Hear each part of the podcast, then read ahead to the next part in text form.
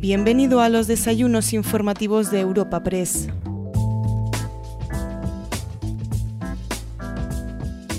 Celebramos una nueva cita de los desayunos informativos de Europa Press gracias al patrocinio de Altadis, CEPSA, Fujitsu, Fundación Ibercaja, KPMG, Telefónica y Veolia. En esta ocasión acogemos en nuestra tribuna informativa al ministro de Agricultura, Pesca y Alimentación, Luis Planas. Durante su intervención inicial ha asegurado que se está en vísperas de notar la bajada de precios en la cesta de la compra y además se ha pronunciado este miércoles sobre el caso mediador, mostrando su deseo de que no haya más de lo que ha salido e indicando que la postura del gobierno es que se depure lo que haya que depurar. Tras su exposición, ha mantenido un coloquio con el director de Europa Press, Javier García, quien ha trasladado al ministro algunas cuestiones de los asistentes al encuentro. Asís Martín de Caviedes, presidente ejecutivo de Europa Press, a quien escuchamos a continuación, presenta este evento y abre el encuentro que hoy te ofrecemos. Buenos días a todos. Señor ministro de Agricultura, Pesca y Alimentación, querido ministro, ponente invitado de hoy, muchas gracias en nombre propio de Europa Press y de los patrocinadores señora ministra de Industria, Comercio y Turismo, señor ministro del Interior, señor ministro de Universidades, secretario de Estado de Memoria Democrática, secretario de Estado para Iberoamérica, el Caribe y el Español, secretario general de Presidencia del Gobierno, presidente de la Cámara de Comercio de España, diputados, senadores, embajadores muy numerosos, lamento no poder citaros a todos, autoridades, queridas amigas y queridos amigos.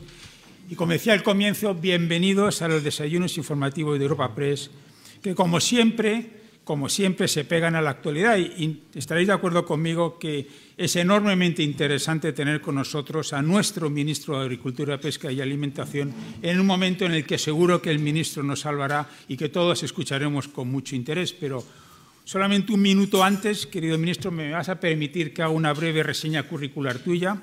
Inmediatamente te paso la palabra porque, como decía, créeme que te queremos escuchar con mucha, con mucha atención. Luis Planas Puchades es nacido en Valencia, es licenciado en Derecho por la Universidad de Valencia con premio extraordinario en su licenciatura.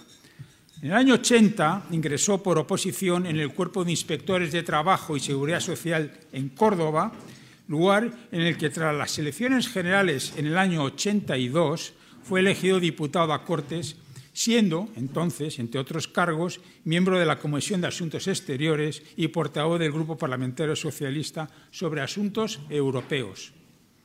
Su experiencia, su gran experiencia en el campo comunitario le llevó a ser designado diputado al Parlamento Europeo desde los años 82 al año 93.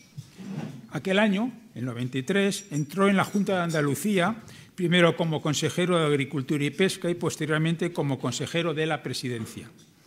Fue a finales del año 96 cuando vuelve a Bruselas para hacerse cargo del gabinete del vicepresidente de la Comisión Europea, Manuel Marín, y después del comisario Pedro Solbes. En el año 2004 fue nombrado embajador de España en Marruecos y en el año 2010 representante permanente de España ante la Unión Europea. En el 12 retorna a Andalucía, su tierra, como consejero de Agricultura, Pesca y Medio Ambiente de la Junta, hasta el año 14, cuando de vuelta a Bruselas se incorpora como secretario general al Comité Económico y Social Europeo. Y como todos aquí bien sabemos, fue en junio del 18 nombrado por el gobierno de Pedro Sánchez, ministro de Agricultura, Pesca y Alimentación, y reelegido nuevamente tras las elecciones generales de noviembre del 19. Convendrán conmigo que difícilmente se puede tener mejor currículum para ser ministro de Agricultura, Pesca y Alimentación. Querido ministro, de verdad, nuevamente muchas gracias y por favor, ocupa tú la tribuna. Muy buenos días. Muchas gracias, Asís, muchas gracias a Europa Press por esta amable invitación para estar esta mañana con todos ustedes y agradezco a todos su presencia y muy especialmente me lo permitirán a mis colegas de Gobierno, de Consejo de Ministros, al Ministro del Interior, querido Fernando, a la Ministra de Industria, Comercio y Turismo, querida Reyes, al Ministro de Universidades, Benvolgut Joan. Y, eh, por supuesto, a todos ustedes, señoras y señores, eh, su presencia esta mañana aquí en este foro de, Europa, de Europa Press y también a todos los patrocinadores de este, este evento. Eh, me gusta siempre eh, repasar los. Eh, soy una persona detallista, lo saben mis colaboradores, y me gusta repasar los antecedentes de, de cualquier actividad que llevo a cabo. Y, y eh, lo primero que comprobaba el otro día era qué día estuve aquí hablando ante este foro, en este foro de Europa Press, y fue el 14 de marzo de, del año pasado, del 2022, es decir, hace justo un año, 20 días después del inicio de la invasión rusa de Ucrania y la verdad es que en este año han pasado muchas, muchísimas cosas. Y yo creo que es bueno tenerlo presente, pero en primer lugar me permitirán que tengamos presente, por supuesto, el sufrimiento del pueblo ucraniano, esa invasión ilegal e injustificada de Rusia a Ucrania. Nuestro presidente del Gobierno se encontraba justamente la semana pasada y eh, pronunció un bellísimo discurso ante el Parlamento ucraniano cuyas ideas están ahí eh, a su disposición y sin duda muestran lo que España ha hecho y continúa haciendo y va a continuar haciendo por Ucrania y también por los ucranianos, hasta 130.000 que en diversos momentos han solicitado refugio en nuestro país. Y además me permitirán que añada que esta no es únicamente una guerra de ocupación territorial, esta es una guerra de defensa de principios y de valores los principios de la libertad y de la democracia que suscribimos y en los cuales yo creo que tenemos que estar todos unidos. Aunque esa unión a veces tiene matices, la geopolítica se impone y también las posiciones tácticas. El otro día se votaba una resolución en la Asamblea General de Naciones Unidas y si ustedes comprueban, pues lógicamente los apoyos, las abstenciones, los noes, pues verán ustedes que el mundo es probablemente bastante más complejo de lo que desde una perspectiva occidental y sobre todo europea y española nos queremos eh, plantear. Y evidentemente se me ha invitado para hablar de alimentación, del sistema agroalimentario, en este contexto, y me voy a permitir, y quizás quede resumido en esta breve historia, la resumiré mucho, hace unos días un periodista de, de otra gran agencia, Bloomberg, me enviaba un cable de esta agencia que contaba una historia realmente muy curiosa, pero que refleja mucho el momento actual. Se refería a un carguero que estaba en el puerto de Rotterdam desde hacía meses, varado, conteniendo eh, 20.000 eh, toneladas de fertilizante, que estaba bloqueado en función, evidentemente, de las sanciones y restricciones a, a Rusia ese carguero fue desbloqueado gracias a las gestiones de Naciones Unidas y en particular del Programa Mundial de Alimentos. Se está en estos momentos en desplazamiento a Mozambique y a continuación lo hará por tierra hasta su destino final, estas 20.000 toneladas de fertilizantes a un país llamado Malawi, que ustedes conocen, donde el 30% de la población sufre un riesgo muy severo de hambre. Pues bien, la entrega tendrá lugar el próximo lunes, día 6, y en ella estará presente el embajador de Rusia. Por tanto, vean ustedes cómo se resume en esta brevísima historia lo que estamos viviendo en, en este momento, que es lo que yo suelo llamar la tercera dimensión de la, de la guerra. Tenemos una dimensión terrible, la dimensión militar, el coste humano de cualquier guerra y de esta en particular, que habíamos olvidado sin duda en el territorio de Europa, la dimensión energética, sin duda que alcanzó sus máximos eh, el pasado año, pero que sin duda también continúa teniendo un peso muy importante en todo lo que está ocurriendo en los mercados internacionales, decisiones tales como la prohibición de la compra de petróleo ruso o bien el, eh, tope al precio de, del gas, eh, la fórmula ibérica en relación con, la electricidad, tantos aspectos que evidentemente eh, no son de mi directa competencia, sí en tanto que gobierno, no en tanto que cartera, pero que tienen un efecto muy directo sobre todo el sector primario, sobre todo el sector agroalimentario. Y además me permitirán que de pasada mencione algo que me parece fundamental, que es la aceleración que en el despliegue de las energías renovables se ha producido en un contexto como en el actual. Y la tercera dimensión y la pequeña historia que les narraba al principio lo muestra claramente es la dimensión alimentaria. Empezando por los fertilizantes, que tienen una relación muy directa con la energía, los costes del gas, los costes de producción del amoníaco, los costes de los fertilizantes nitrogenados son fundamentales para, para toda la agricultura. Eh, Rusia y Bielorrusia son eh, prácticamente el 25% de la producción mundial de fertilizantes nitrogenados y de fosfatos. Si a ello unen ustedes el hecho de que China ha cerrado sus mercados de exportación por razones de seguridad nacional en relación con los fertilizantes, pues tendrán ustedes una ecuación que no es sencilla, que llama a preocupación por parte de, la FAO, por parte también del Programa Mundial de Alimentos, por parte del Banco Africano de Desarrollo, que recientemente eh, cuantificaba en aproximadamente un 20-25% la reducción de la producción, como mínimo, que se produce por una subfertilización de cualquier eh, producción agrícola.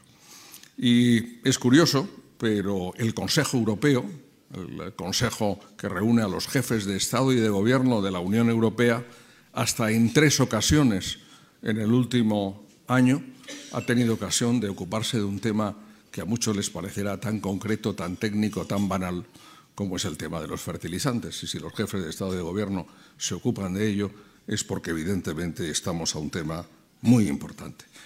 ¿Dónde quiero llegar? Bueno, hablamos mucho de autonomía, hablamos de autonomía europea, de autonomía estratégica. España en el Consejo Europeo, que tendrá lugar en Granada a principios del próximo mes de octubre, en la presidencia de la Unión Europea, hace de este tema de la autonomía estratégica en sus diferentes facetas un tema fundamental y ahí se va a discutir a nivel de jefes de Estado de Gobierno, pero es claro que hay una autonomía alimentaria. De igual modo que se habla tanto de los semiconductores, de los chips, como un elemento fundamental para la producción industrial, es evidente que fertilizantes y semillas son, si me permiten la expresión, nuestros chips, es decir, los chips del sector eh, primario. Y ahí nos encontramos con una situación y un arma poderosísima desde el punto de vista alimentario. Hay aquí muchos embajadores de América Latina a los que saludo y pues eh, un dato global el 83% de los fertilizantes de América Latina proceden de Rusia, de Bielorrusia o de China.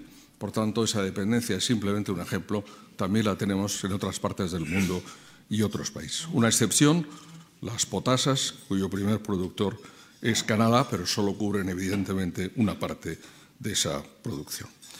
Y en los fertilizantes, y lo saben ustedes bien, se han duplicado y hasta triplicado su precio. Es verdad que ha habido un momento de pic, donde el año pasado se llegó a cerrar prácticamente el 70% de las factorías europeas de producción de fertilizantes. En este momento, afortunadamente, se ha recuperado esa actividad como consecuencia de la bajada del precio del gas, pero se encuentran en niveles anormalmente altos, razón por la cual la última de las abundantes y numerosas ayudas que desde el Gobierno de España, como ayudas de Estado, hemos establecido para el sector primario, encuadra 300 millones de, euros en ayuda a 250.000 agricultores españoles que las están ya, eh, ya han anunciado su percepción y lo harán en las, próximas, en las próximas semanas. Un segundo aspecto es el de las cereales y oleaginosas que empezaron el crecimiento de sus precios en el mes de octubre del año 2021 y que han alcanzado, alcanzaron su máximo en mayo del año 2022, han ido oscilando. Se trata, como en el caso de los fertilizantes, de mercados mundiales. El precio no lo fijamos a nivel nacional ni de UE y nos hemos encontrado efectivamente con una situación de un alza espectacular, desde luego hasta el mes de mayo, posteriormente de reducción, donde nos, eh, en una situación de una gran inestabilidad y volatilidad, simplemente indicarles el 30% de la producción mundial de trigo procede de Ucrania y de Rusia, al igual que la de cebada, y el 50% de la de girasol. Y ahí, como decía, ha habido un momento donde los mercados han ido al alza, Afortunadamente, al igual que ocurre con los fertilizantes, aunque en forma más matizada, hemos, se han logrado estabilizar de tal modo que en estos momentos los precios de cereales y oleaginosas, con las excepciones que diré a continuación, se sitúan en niveles previos al inicio de la guerra, es decir, en niveles de enero del año 2022. Dos excepciones, trigo duro, muy importante, las pastas. Verán ustedes que en esta medida de reducción del IVA una de las que mucha gente preguntaba por qué las pastas, el aceite de oliva está claro, por el incremento de precio, pero las pastas efectivamente tienen una dependencia total del trigo duro. Y la segunda, el arroz. Y el arroz tiene una dependencia no solo con la menor producción derivada de las altas temperaturas en el hemisferio sur, sino también de las restricciones a la exportación que eh, India ha establecido a este respecto. Eh, en el momento posterior al inicio de la guerra, hubo, según la Organización Mundial del Comercio, hasta 37 acciones de restricción del comercio internacional. Muchas de ellas han desaparecido ya. Antes mencionaba la de China, ahora la de India, que aún continúan eh, perviviendo.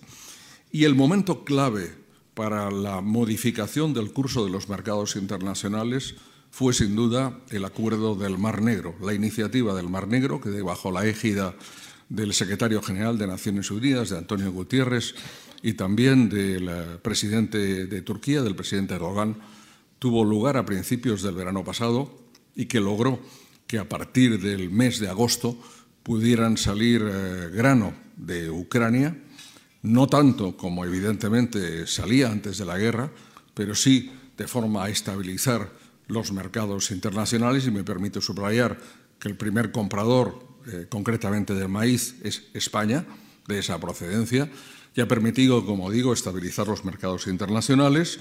Después hubo un momento de duda en el mes de noviembre al respecto y ahora de nuevo, en el mes de marzo, se tiene que producir eventualmente una prolongación.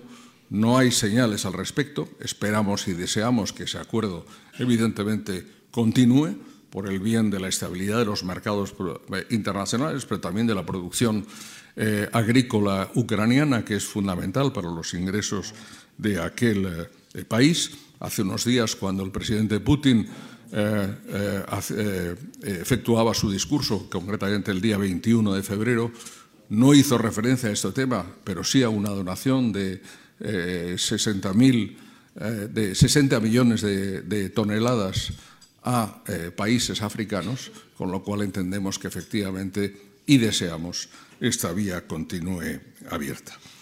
Y la evolución de todo ello ha sido que hay un índice compuesto en agroalimentación, que es el índice de FAO, del precio de los alimentos, se sitúa en el mes de enero del año 2023 a niveles inferiores de los del mes de enero del año 2022.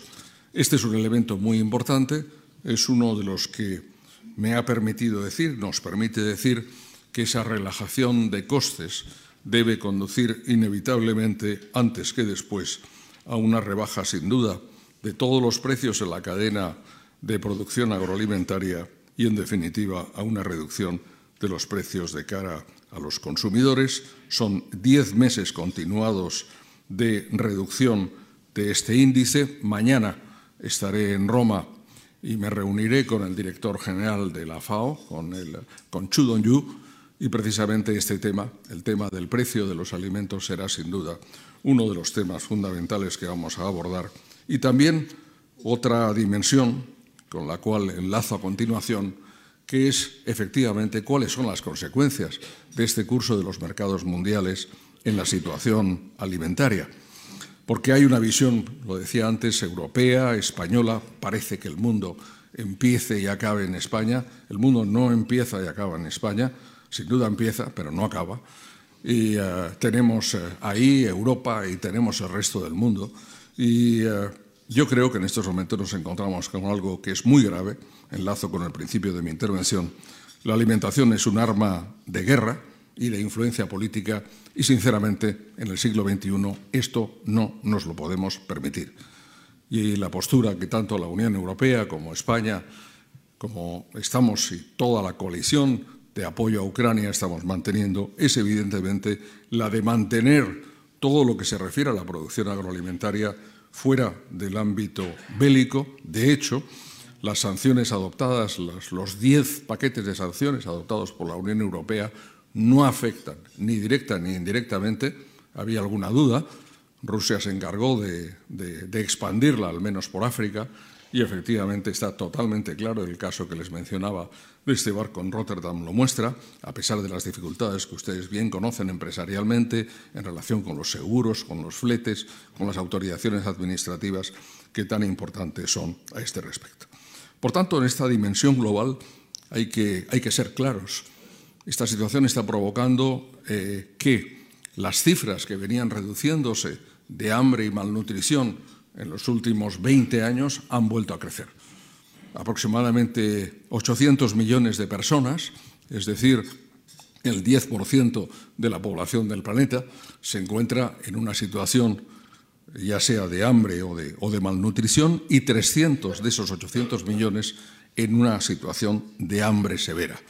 Yo creo que esta es una, llamada de atención para tener una visión probablemente más, amplia de lo que tenemos muchas veces, de los problemas que sufrimos y sobre todo para activar la solidaridad internacional. El presidente del Gobierno anunciaba hace algunas semanas dos ayudas uh, para el Programa Mundial de Alimentos, 10 millones de euros para el Cuerno de África y 4,4 millones para una bella iniciativa llamada Grano de Ucrania, que es grano de Ucrania destinado a los países menos desarrollados que evidentemente lo, necesitan.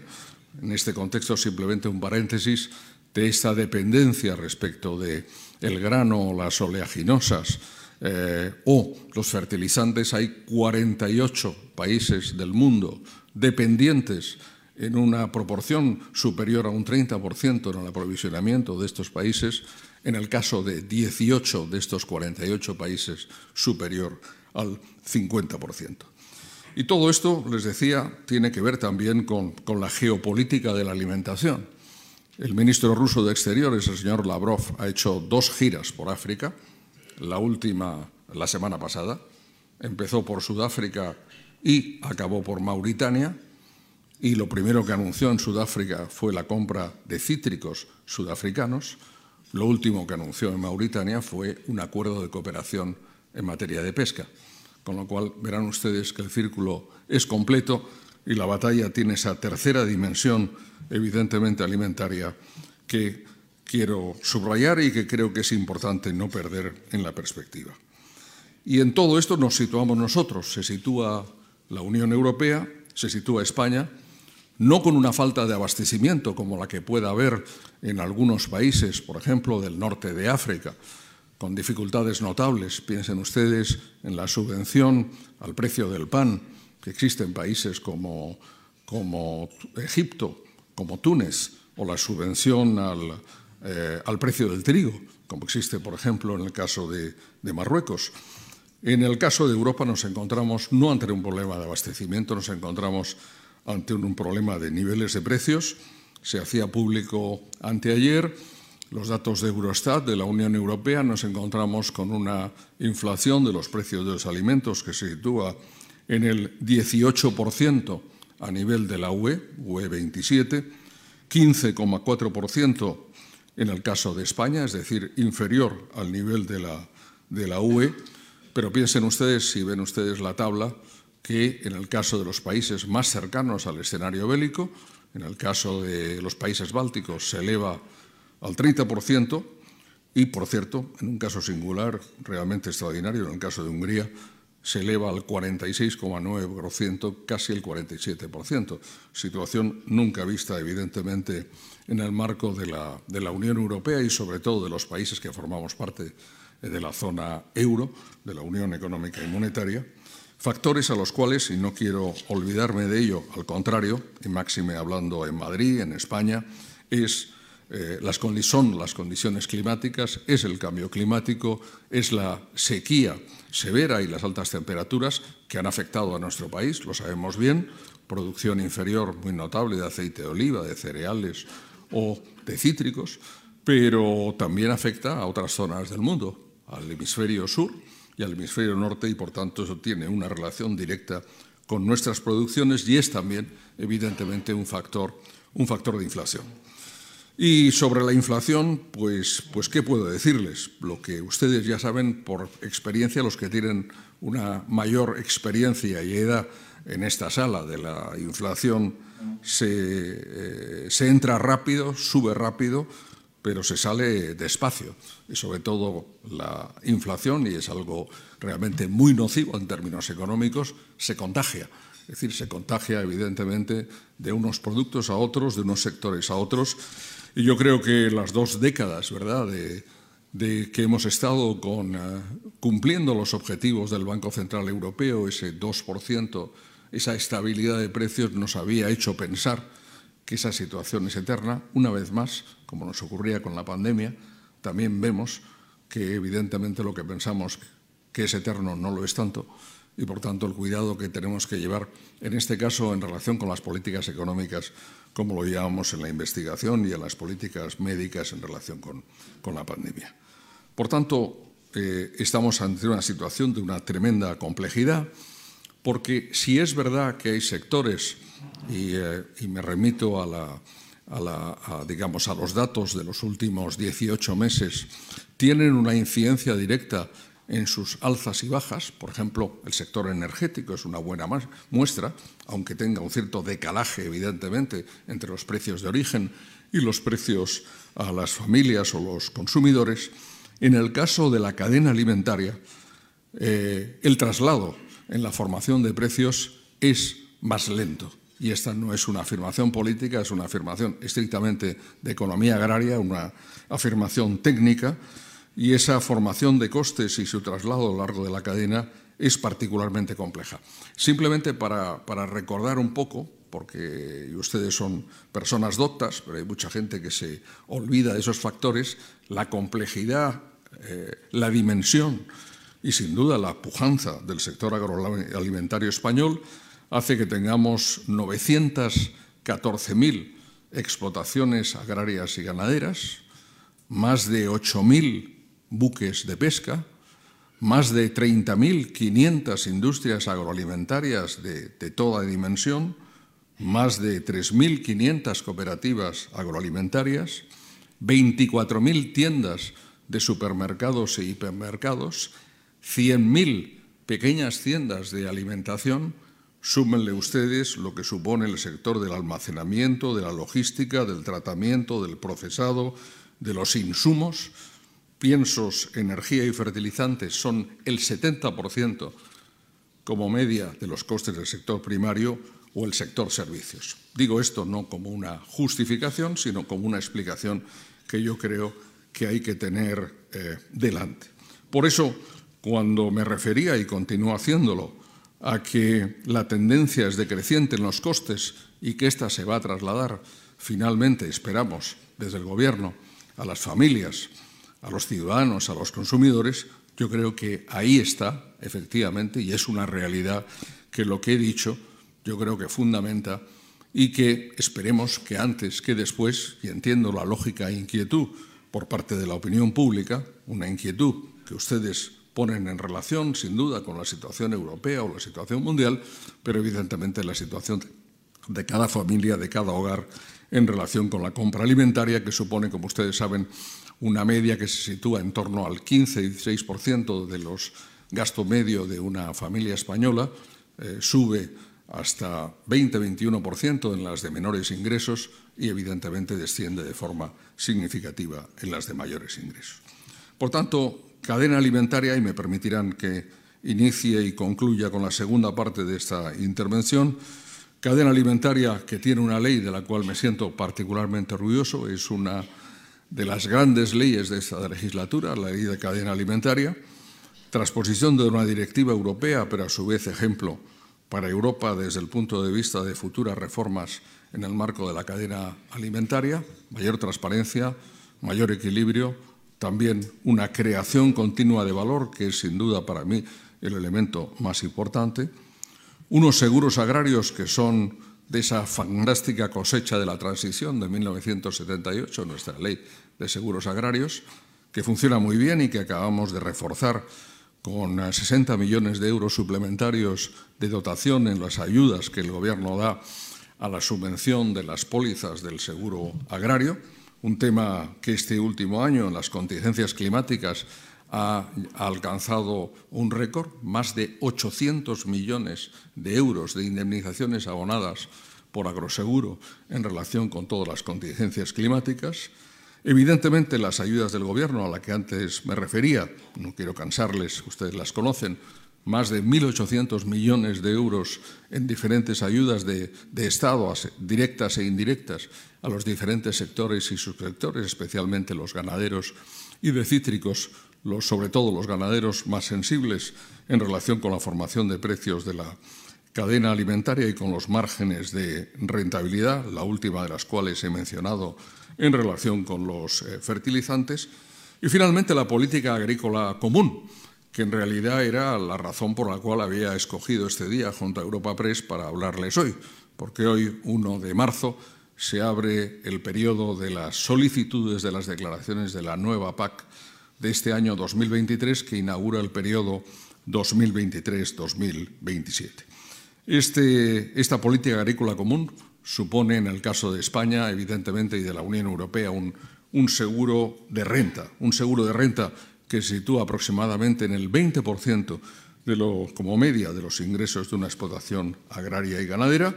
Disponemos para este periodo, gracias al Consejo Europeo y al trabajo del presidente del Gobierno y del Gobierno de España, de julio del año eh, 2020, de 47.724 millones de euros para todo el periodo, tanto las ayudas directas como las referentes al desarrollo rural.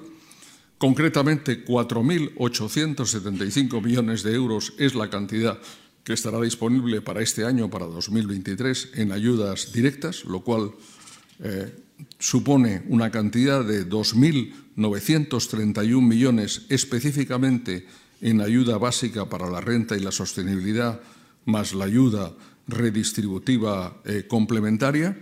Esto supone un crecimiento del 5,4% respecto de las cantidades que pusimos a disposición del sector en el año, en el año eh, 2022 y supone también una serie de ayudas a las que me referiré muy brevemente hasta alcanzar esos 4.875 millones de euros.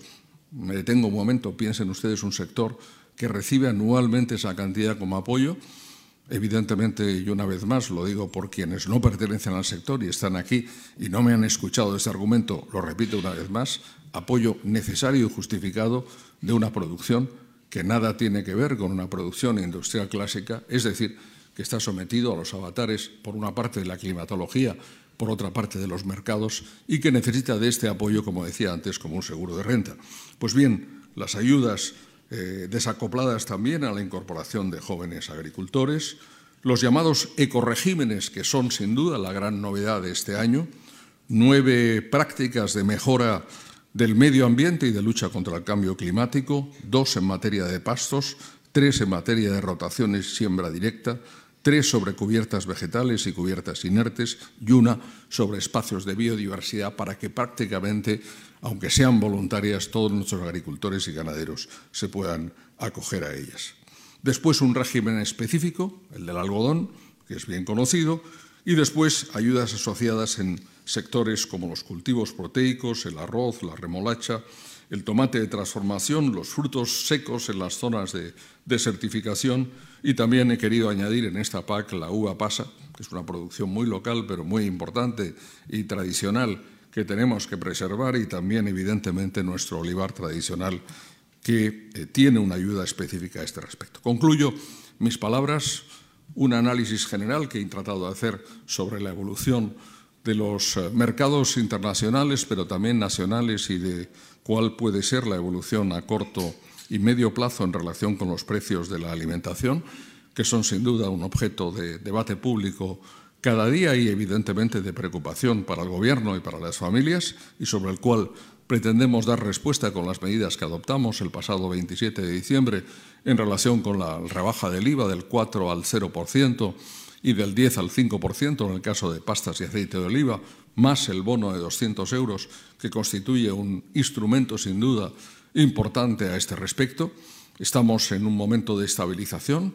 Todas las predicciones son evidentemente, he citado antes algunas, pero también pues Comisión Europea o Fondo Monetario Internacional se dirigen en el mismo sentido y Banco Mundial de una reducción progresiva que evidentemente lo será con menor velocidad, al menos se imagina uno que la de la subida de las mismas es la tradición, pero también hay que decirlo claro, sometidos a una inmensa volatilidad derivada del momento, pues la propia evolución de la guerra de Ucrania, hay que decirlo claro, el acuerdo que mencioné hace un momento en relación con el Mar Negro, me gusta ser muy realista y muy claro en mis propósitos y en mis argumentos. Y en segundo lugar, evidentemente, lo referente a la sequía.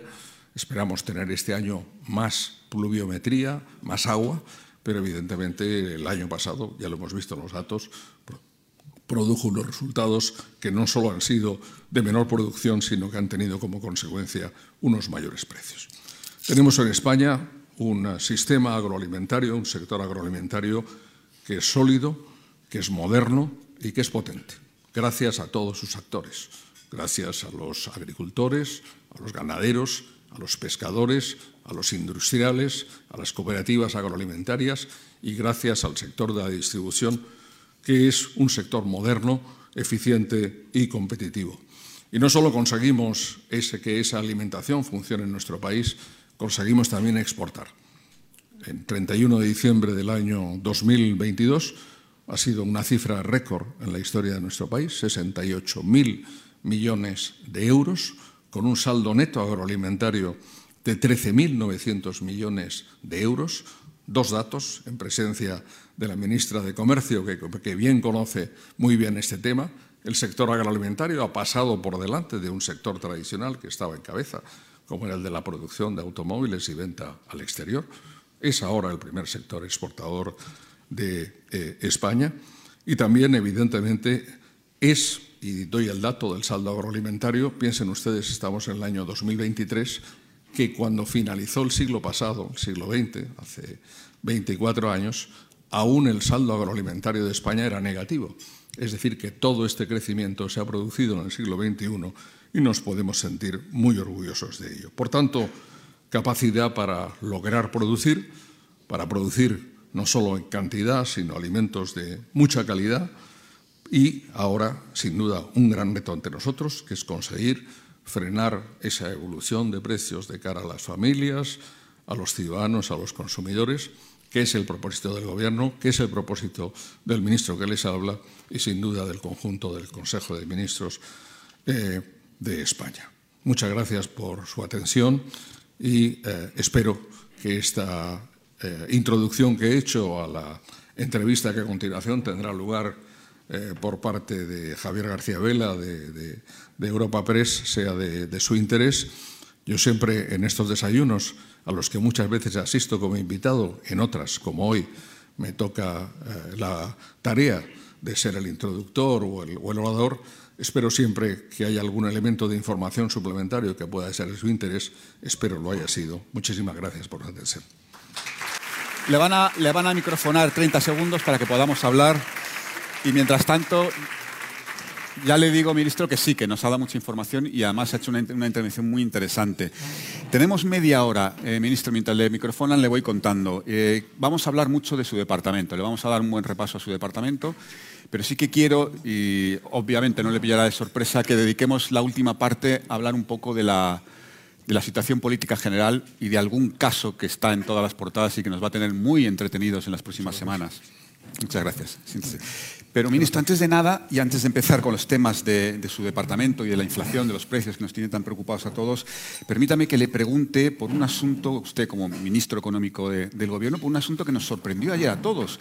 Fue un anuncio muy importante de Ferrovial, de una de las grandes multinacionales españolas, de que deja España, de que va a fijar su sede social en Países Bajos.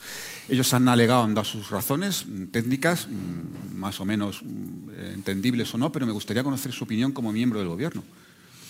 Bueno, yo creo que eh, ayer por la tarde o por la noche tuvimos noticia de una comunicación, al menos yo, a través de los medios de comunicación breve, creo que son tres folios, donde un grupo español como Ferrovial, que es un grupo, un gran grupo económico, del cual nos sentimos eh, evidentemente muy orgullosos, que no solo tiene negocio en nuestro país, sino una buena parte de su negocio situado fuera de España, en los mercados internacionales, pues anunciaba una serie de, modificaciones en su operativa desde el punto de vista eh, jurídico, jurídico-contable y también desde el punto de vista empresarial. De lo que la información tan suscinta se proporcionaba y hemos tenido acceso, eh, queda claro que la continuidad de la actividad económica de Ferrovial en España, sus instalaciones, sus inversiones, su personal, es evidentemente está fuera de duda y en ese sentido cualquier decisión futura no debería alterarlas y que se plantea una operación en la cual efectivamente pretende un traslado de la sede social. Bueno, yo creo que es Ferrovial quien tiene que explicar el sentido de esta medida de forma más eh, concreta de cara a sus propios accionistas y de cara a los eh, ciudadanos. Por tanto, poco más le puedo decir porque la información de que se dispone es evidente muy, muy sustinta y yo creo que hay que remitirse a ello. Ya lo digo, creo que hay una hay una intención, evidentemente, de continuidad que es absolutamente positiva.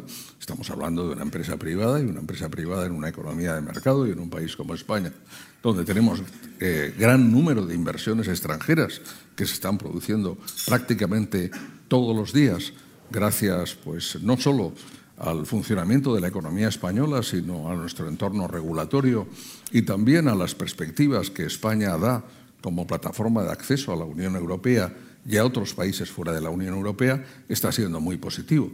Por tanto, en este caso debe ser Ferrovial quien dé la explicación correspondiente.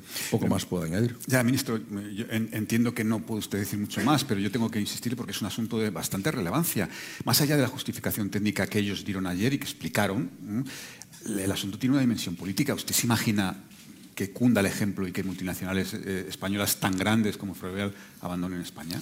No, vamos a ver, yo creo que hay que situar las cosas en sus justos términos. Por eso le decía que, creo que la empresa, el grupo Ferrovial, debe, de cara a sus propios accionistas, pero también de cara a la opinión pública, explicar el porqué, el porqué de la operativa. ¿eh? no, eh, no quiero entrar en temas cuyo detalle no conozco, es lo que suelo hacer siempre y no lo voy a violar en esta ocasión. Siempre opino con fundamento y si no me callo, pero evidentemente yo creo que hay muchos aspectos a clarificar en relación con esa situación, con la particularidad de Ferrovial. Yo espero y deseo que eso no suponga en ningún modo eh, el compromiso con España y el compromiso con la sociedad española y con la actividad en este país. Creo que se mención en ese comunicado o en alguna declaración al concepto de raíces. Bueno, las raíces están muy bien, pero el árbol está mejor. ¿eh? Y ahí sí que habla, habla el que se dedica a la agricultura y, por tanto, creo que es muy importante que esa continuidad quede clara, sobre todo en un contexto donde estamos recibiendo muchísimas inversiones procedentes de inversores extranjeros que aprecian la calidad de acogida que tiene este país a todos aquellos que quieren llevar a cabo, ahora mismo lo estamos viendo en el mobile, en Barcelona, pues que en el sector en el sector de la electrónica y de las comunicaciones, pues que tiene evidentemente a la actividad empresarial.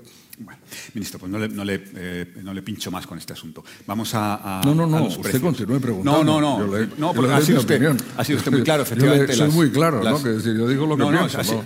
lo, lo, que no le puedo decir es lo que no claro, pienso. Eh, ha sido usted muy claro, por eso digo. Vamos con los precios, que es otro asunto que también conocimos ayer, otro mes de, de repunte.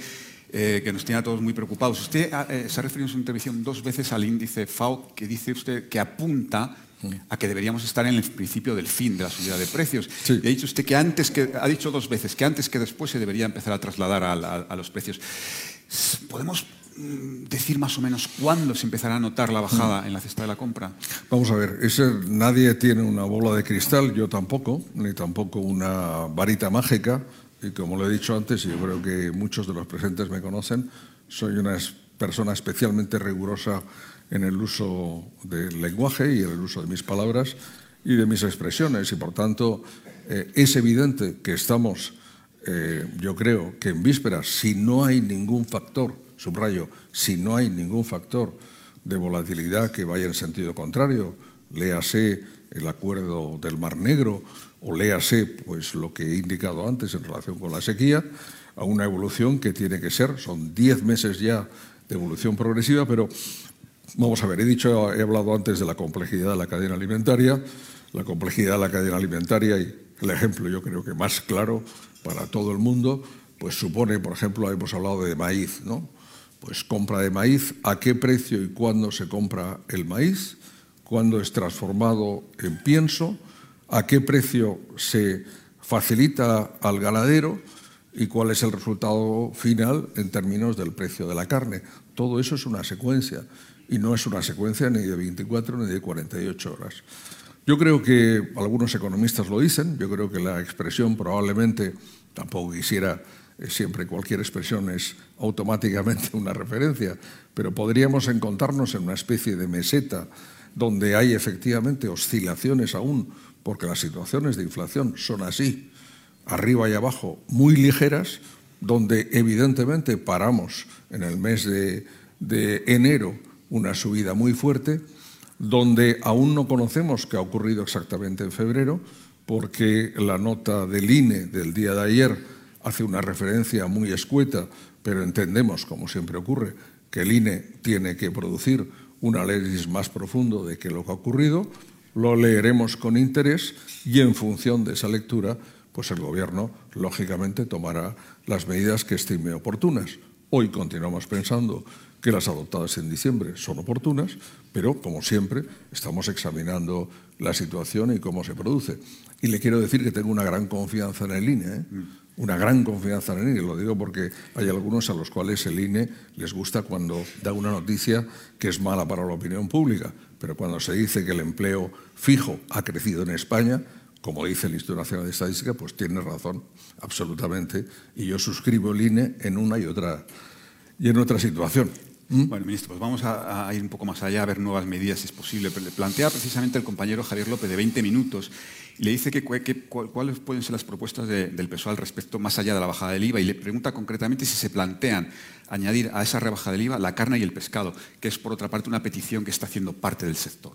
Bueno, yo creo que una de las cuestiones que tendremos que analizar en el mes de enero, los datos que disponemos ya completos, es decir, analizados y desgajando, mostraron que la reducción de los productos donde se había rebajado el IVA había sido de un 1,6%, que por el contrario los productos en los cuales eh, no había habido rebaja del IVA habían crecido en un 1,4%, el saldo final fue en intermensual de un 0,4, que era exactamente la media de los últimos 20 años, y en interanual conseguimos reducir del 15,7 al 15,4. En cuanto a la inflación general, hemos visto en el avance producido ayer por parte del Instituto Nacional de Estadística un repunte, pero es que estamos en esas situaciones de inflación. Y por tanto, no solo es que no hay varita mágica, sino que la persistencia de una política es evidentemente, junto a las políticas monetarias, en particular las del Banco Central Europeo, y también las políticas de acompañamiento que efectuamos los Estados miembros, pues las más oportunas.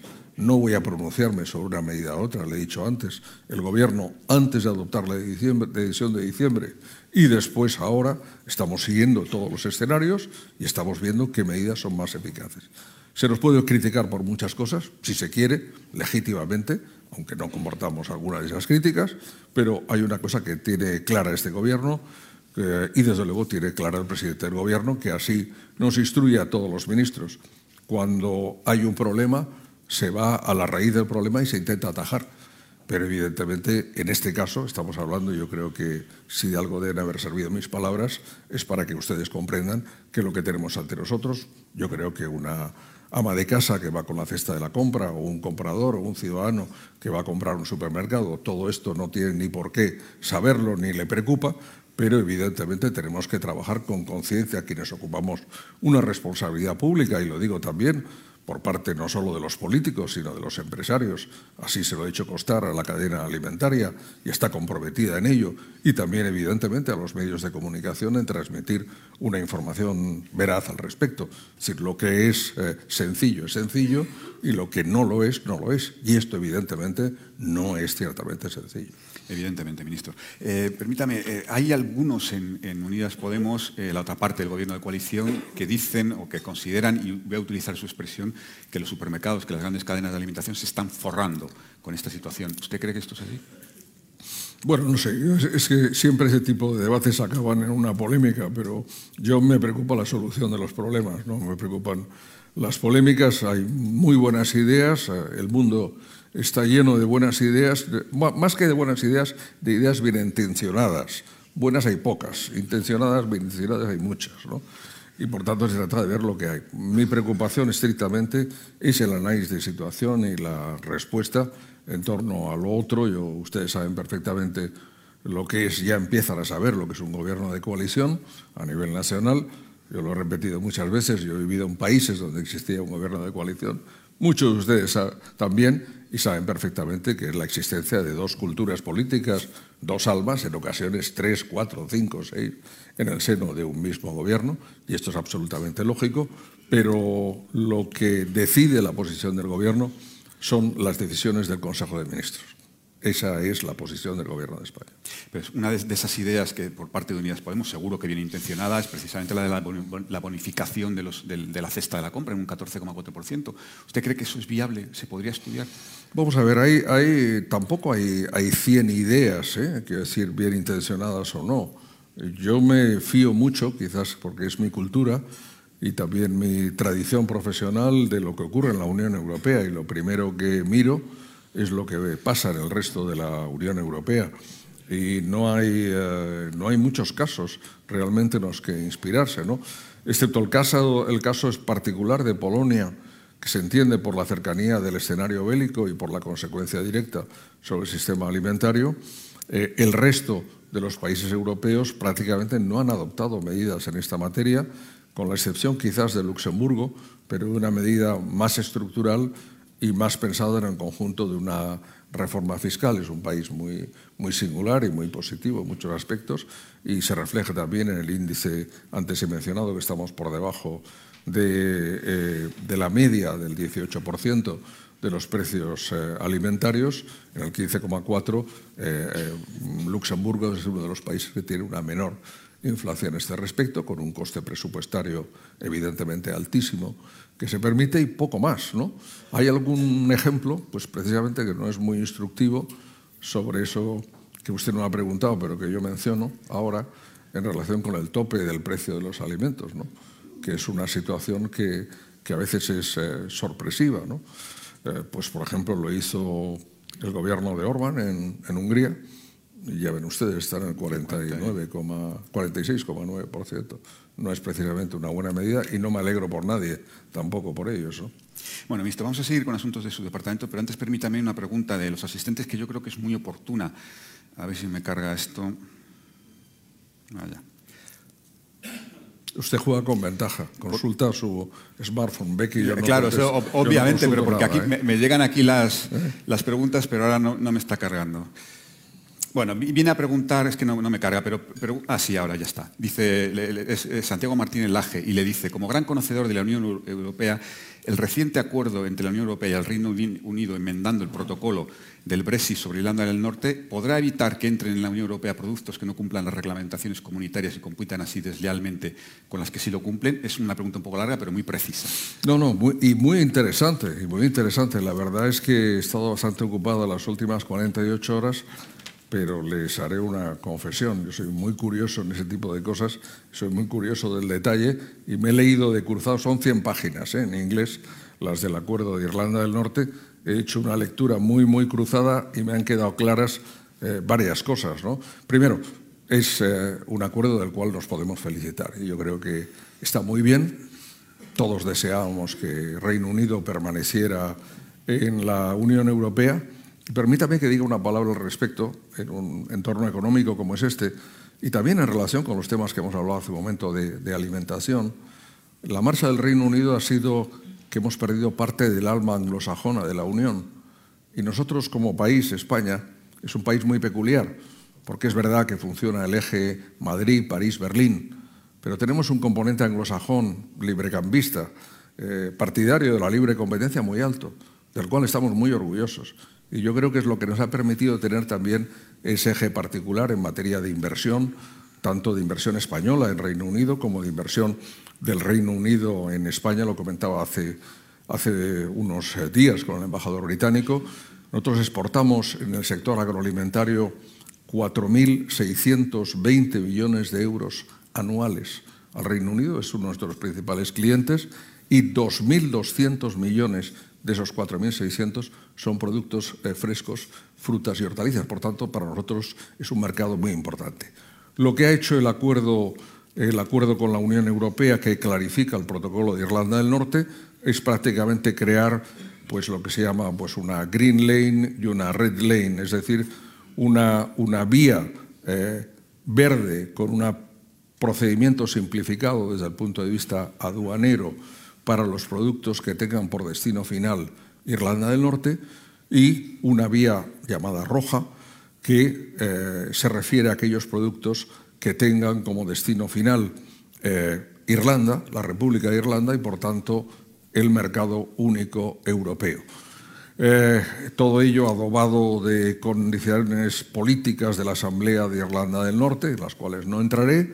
Es verdad que lo referente y está muy bien la pregunta y muy bien enfocada, se nota, Santiago es un gran conocedor, eh, quiero decir que evidentemente eh, se refieren los productos consumidos en Irlanda del Norte tendrán que someterse a los estándares vigentes en el Reino Unido y, lógicamente, los que entren en el mercado único, y lo ratifico, a los existentes del mercado único. Por cierto, que aquí no son muy diferentes unos y otros pero hay ese orgullo de decir yo tengo algo diferente, vamos, tengo una regulación que no es la suya, y después hay que ver el detalle, no quiero hacerlo, bueno, quiero decir, cada uno tiene su opinión, eh, aún falta el acuerdo del Partido Unionista de Irlanda del Norte, pero es evidente que también en este aspecto, bueno, pues la competencia europea del Tribunal de Justicia, como debe ser, se mantiene en aquellos casos en que está afectado el interés comunitario. Y si me permite 30 segundos, Debo decir que para España es estratégica la relación comercial con el Reino Unido, en particular en el sector agroalimentario, también en el sector pesquero, y hasta ahora debo decir que a pesar de lo que supuso de, extraño, ¿verdad?, la salida de un país miembro de la Unión Europea, todo ha ido bien, bien, teniendo en cuenta que los trámites aduaneros son evidentemente mucho mayores, la ministra lo puede confirmar desde el punto de vista administrativo, pero también es verdad que algunos controles suplementarios, estoy pensando en el sector de frutas y hortalizas, que se eh, pensaban introducir, han sido aplazados sin edie. Precisamente sobre esto quería preguntarle, porque en, el Reino Unido hay muchas quejas, hay mucha queja, una queja general que incluso eh, se ha explicitado por parte del Gobierno, de que no están llegando frutas y hortalizas, especialmente hortalizas españolas. ¿Qué está pasando? Bueno, es, eh, la verdad es que eh, llevamos varios días, he pedido varias eh, notas y he mantenido varias reuniones con mis colaboradores sobre este tema, como que me tiene bastante intrigado. Al final, la conclusión a la que hemos llegado es que hay un problema de, y, perdonen la crítica, en fin, no, no están aquí presentes, ¿no? los representantes del sector de la distribución británica, un problema de programación de compras. Creo que hay bastante importante a este, a este respecto. Y después, efectivamente, ha habido una reducción de producción como consecuencia de las bajas temperaturas, es decir, eh, no solo estoy hablando de plástico, sino cultivos al aire libre, estoy pensando en alcachofa o el brócoli, ¿no? y, eh, en esos casos, eh, pues probablemente ha habido una, quizás una priorización de mercados como el, como el francés o como el alemán. Pero yo entiendo que es una situación absolutamente transitoria que se va a restablecer perfectamente. Nosotros queremos conservar nuestros clientes, ellos también quieren, eh, y por muchos años, productos españoles que saben que son de una gran eh, calidad, pero esto muestra también la vulnerabilidad, ¿eh? la vulnerabilidad de los sistemas alimentarios y en este caso del aprovisionamiento alimentario de un país como, como, el, Reino, como el Reino Unido. Y también de los problemas derivados, y aquí no quiero entrar, ¿no? de los problemas de mano de obra en el sector primario, que leo en la prensa británica que se producen también como consecuencia del Brexit. El Brexit no fue un gran negocio, ¿no? pero a ellos corresponde juzgarlo. Bueno, ministro, eh, el PERTE, el PERTE del, para el fortalecimiento industrial son 510 millones. Ayer se cerró el primer plazo de, de, convocatoria. ¿Nos puede contar un poco cómo ha ido? Bueno, aún no tenemos el balance de la mano del Ministerio de Industria, que es quien ha abierto esta ventanilla. Ha habido otras ventanillas, tanto del componente 3, el que ejecutamos en el Ministerio de Agricultura, Pesca y Alimentación directamente. Este lo hacemos en colaboración y el y el chef de file, como se dice en Bruselas, es el Ministerio de Industria, Comercio y Turismo. De la primera parte, la que hemos ejecutado en el Ministerio, las cosas van muy bien, particularmente, y hay representantes de los regantes aquí, está el presidente de FENACOR en esta sala, lo quiero decir, en todos los temas relativos a inversión en materia de modernización de regadíos, que es un tema fundamental. En todo el escenario hay tantos temas, ¿verdad?, interesantes. En el escenario que les he dibujado hemos bajado la pluviometría en un 12% en los últimos 20 años. Es muy posible, si las predicciones se confirman, que pueda incrementarse esa disminución hasta un 20%. Ayer teníamos noticia de las decisiones adoptadas en el ámbito de las cuencas catalanas por parte de la Generalitat de Cataluña, y lo fueron, por ejemplo, en la Confederación Hidrográfica del Guadalquivir y del Guadiana hace ya algunos meses, tenemos una necesidad de mejorar evidentemente nuestro regadío y la utilización del agua eh, de superficial y eh, subterránea, pero también de las aguas no convencionales y de la desalación. En todo eso hemos invertido una buena parte de fondos que están en curso a través de SEIASA eh, y está funcionando muy bien. En agricultura de precisión, tratamiento de purines, estiércoles, hemos prácticamente ya todas las cantidades están en manos de las comunidades autónomas que están haciendo las convocatorias, eh, también en lo relativo a los grupos de innovación y efectivamente lo convocado, eh, cuya primera convocatoria concluyó por parte del Ministerio de Industria, estamos pendientes de hacer una evaluación. De todas formas, como seguridad, decir vamos a agotar hasta el último euro, es decir, si hace falta abrir de nuevo alguna ventanilla, lo vamos a hacer y además vamos a disponer de ese suplemento de crédito como consecuencia de los fondos adicionales obtenidos por España de unas nuevas convocatorias en relación con la materia. Bueno, debo confesar, estamos como siempre learning by doing, aunque hemos tenido un contacto muy estrecho con el sector y el nombramiento del, comisionado de Jordi Carbonell nos permite también avanzar en esa materia. Vamos a hacer una evaluación y si hay algo que corregir, lo corregiremos, porque evidentemente es muy difícil, yo siempre lo explico, es muy difícil negociar y conseguir un euro en Bruselas, por tanto hay que conseguir aplicarlo bien, gastarlo bien en nuestro país. ¿no? Bueno, ministro, dos últimas cosas muy concretas de su departamento y dedicamos los últimos minutos a hablar de mediadores y compañía. Eh, la primera es, eh, ha habido casos, ha habido brotes de, de viruela ovina eh, la, pregunta es ¿cuándo, cuándo, van a estar las cantidades y qué cantidades para reponer las cabezas. Hay, hay, dos partes. Una se refiere al pago de las indemnizaciones como consecuencia de la, del sacrificio de los animales. Hemos tenido exactamente 26 focos, 13 eh, en Castilla-La Mancha y 13 en Andalucía. Hemos tenido que sacrificar, lo cual siempre es muy doloroso para los ganaderos, pero para todo el mundo, los 37.000 cabezas. Eh, eh, eh, hay unos baremos de, indemnización que financia por una parte la comunidad autónoma y por otra parte hemos adelantado los fondos también en la parte que nos corresponde eh, por parte del Gobierno de España, del Ministerio de Agricultura, pero voy a llevar en los próximos días al Consejo de Ministros una medida, un decreto adicional para permitir la reposición, es decir, la compra de nuevas reses a esta materia. Si me permite, me, me plantea por la viruela ovina pero realmente no se pueden ustedes imaginar, y esa también es parte de las inversiones que hemos llevado a cabo con cargo al, plan de recuperación, la puesta a nivel de nuestros laboratorios agroalimentarios, los de sanidad animal, de sanidad vegetal y los laboratorios agroalimentarios. Está en un mundo abierto como el que vivimos, con el comercio internacional tal como lo tenemos, la compra y venta, la posibilidad de la transmisión de plagas o enfermedades es altísima. Por tanto, aunque tengamos unos niveles extremadamente rigurosos en la Unión Europea respecto del control de nuestras fronteras, tenemos que tener también mecanismos de control y de corrección en el cual invertimos mucho dinero y eso es lo que nos permite estar pues, en, el, en el premium ¿no? de los países más seguros del mundo en esa materia.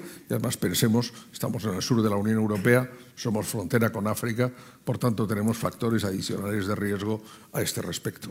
Pero en ese Real Decreto que va a llevar al Consejo de Ministros, ¿de cuánto es la dotación para la reposición de, de Estamos trabajando en ello dentro del Ministerio y con el Ministerio de Hacienda. Será lo suficiente para cubrir al menos todos los costes en que se haya podido incurrir, por supuesto en relación con el sacrificio, está claro, pero también con la reposición, porque evidentemente es parte fundamental, aquí hay castellano-manchegos en esta sala, es muy importante para la producción láctea y también para la producción de quesos, ¿no? un queso tan orgulloso como el que nos sentimos como el queso manchego. ¿no? Ministro, y la última de su departamento que quería plantearle se refiere a pesca y a las restricciones al, arrastre que está planteando la Unión Europea y que tiene muy preocupado al sector. Bueno, eh, vamos a ver, el sector pesquero es un sector que va, yo diría que años por delante en muchos aspectos de otros sectores en relación con los aspectos relativos a la, a la sostenibilidad. ¿no? Hablamos mucho de economía circular, de sostenibilidad, pero realmente ese camino para el sector pesquero empezó hace ya bastantes años. De, si nos fijamos en cómo es y todos ustedes habrán tenido ocasión de, de, verlo, de verlo desde fuera, por lo menos, yo también lo he visto desde dentro, ¿no? de cómo son las artes de pesca, la, el modo, eh, el lugar, eh, la cuantía de todo lo que supone la pesca extractiva en España ha cambiado de forma absolutamente radical. Por ejemplo, dos, dos notas, rendimiento máximo sostenible, eh, de acuerdo con los análisis científicos de los stocks biológicos, o la prohibición de los descartes la especie principal pescada es la que es objeto de venta, pero hay otras especies accesorias y estas no pueden eh, arrojarse en el mar, sino tienen que ser depositadas en el puerto y reutilizadas a otros fines. ¿Qué significa eso? Que el progreso es muy grande. Yo creo que la demonización, y lo diré muy claro, del arrastre como tal no tiene sentido. Tenemos que ver efectivamente cuáles son las modalidades, cuáles son las situaciones Entiendo la preocupación del sector, estamos en contacto permanente tanto con cofradías como con Cepesca y tenemos que buscar las soluciones y los lugares en relación con lo que se plantee. La Comisión Europea, pues estamos en final de legislatura y vienen las prisas, ¿no? Eh, pues ahora nos va a tocar una presidencia española de final de legislatura. Hay elecciones europeas en uh, mayo del 24, habrá nueva Comisión Europea previsiblemente para octubre del 24, el programa de trabajo de la Comisión no está agotado y algunos comisarios se sienten obligados a llevar al Colegio de Comisarios decisiones de, que, tienen un año o dos de retraso en este momento.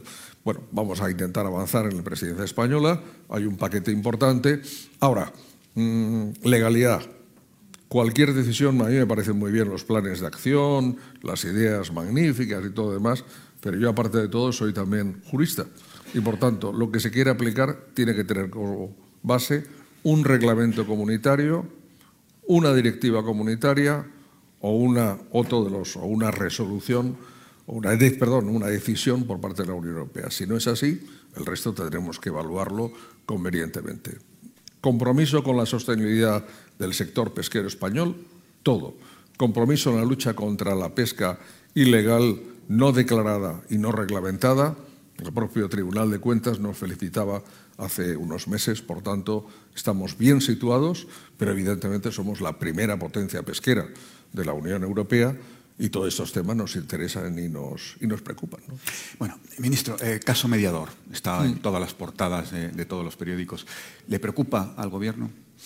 Vamos a ver, me parece repugnante, repugnante y lamentable, absolutamente, lo diré claro, como todo lo que tiene vinculación con, con la corrupción eh, y cualquier aspecto de la misma. Y la postura del Gobierno, que ya la ha expresado claramente el presidente, pero la del conjunto del Gobierno, es que se llegue hasta el final, que se depure lo que haya que depurar y, evidentemente, esperamos y deseamos que no haya más allá de lo que ha salido. ¿eh? Pero me parece absolutamente increíble pero, pero así lo digo. A mí, más allá de la política, es que personalmente me repugna. Eh, yo creo que todo esto es uno, cualquier aspecto de la corrupción y vemos, por desgracia, muchos en el orden del día de nuestros medios de comunicación de todos los días, me parece absolutamente repugnante en una sociedad avanzada y democrática como España.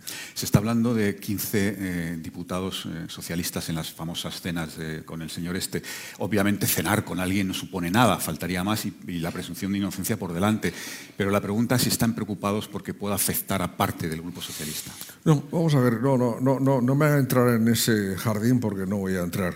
Eso lo digo así de Usted se mete en los jardines voy, que voy, a ser, voy a ser clarísimo. El Partido Socialista hará como siempre, lo que tenga que hacer.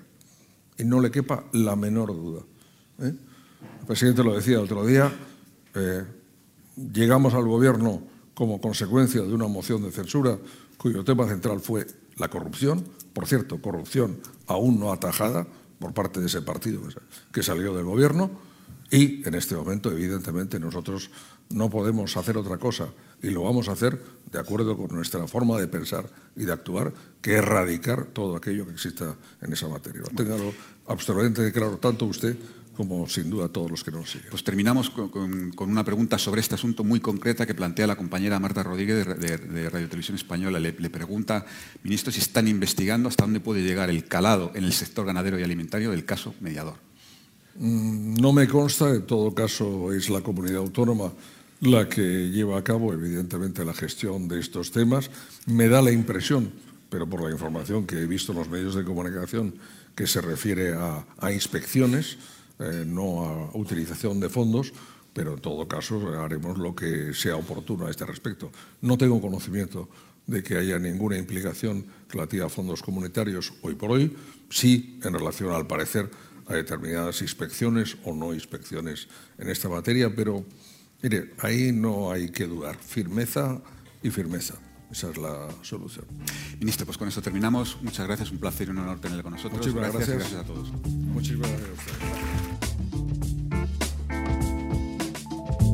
Despedimos esta entrega de los desayunos informativos de Europa Press invitando a todos nuestros oyentes a descubrir el resto de episodios de este programa, así como los distintos podcasts de nuestra red a través de europapress.es barra podcast. Recuerda que puedes encontrar todos ellos en las principales plataformas de podcasting.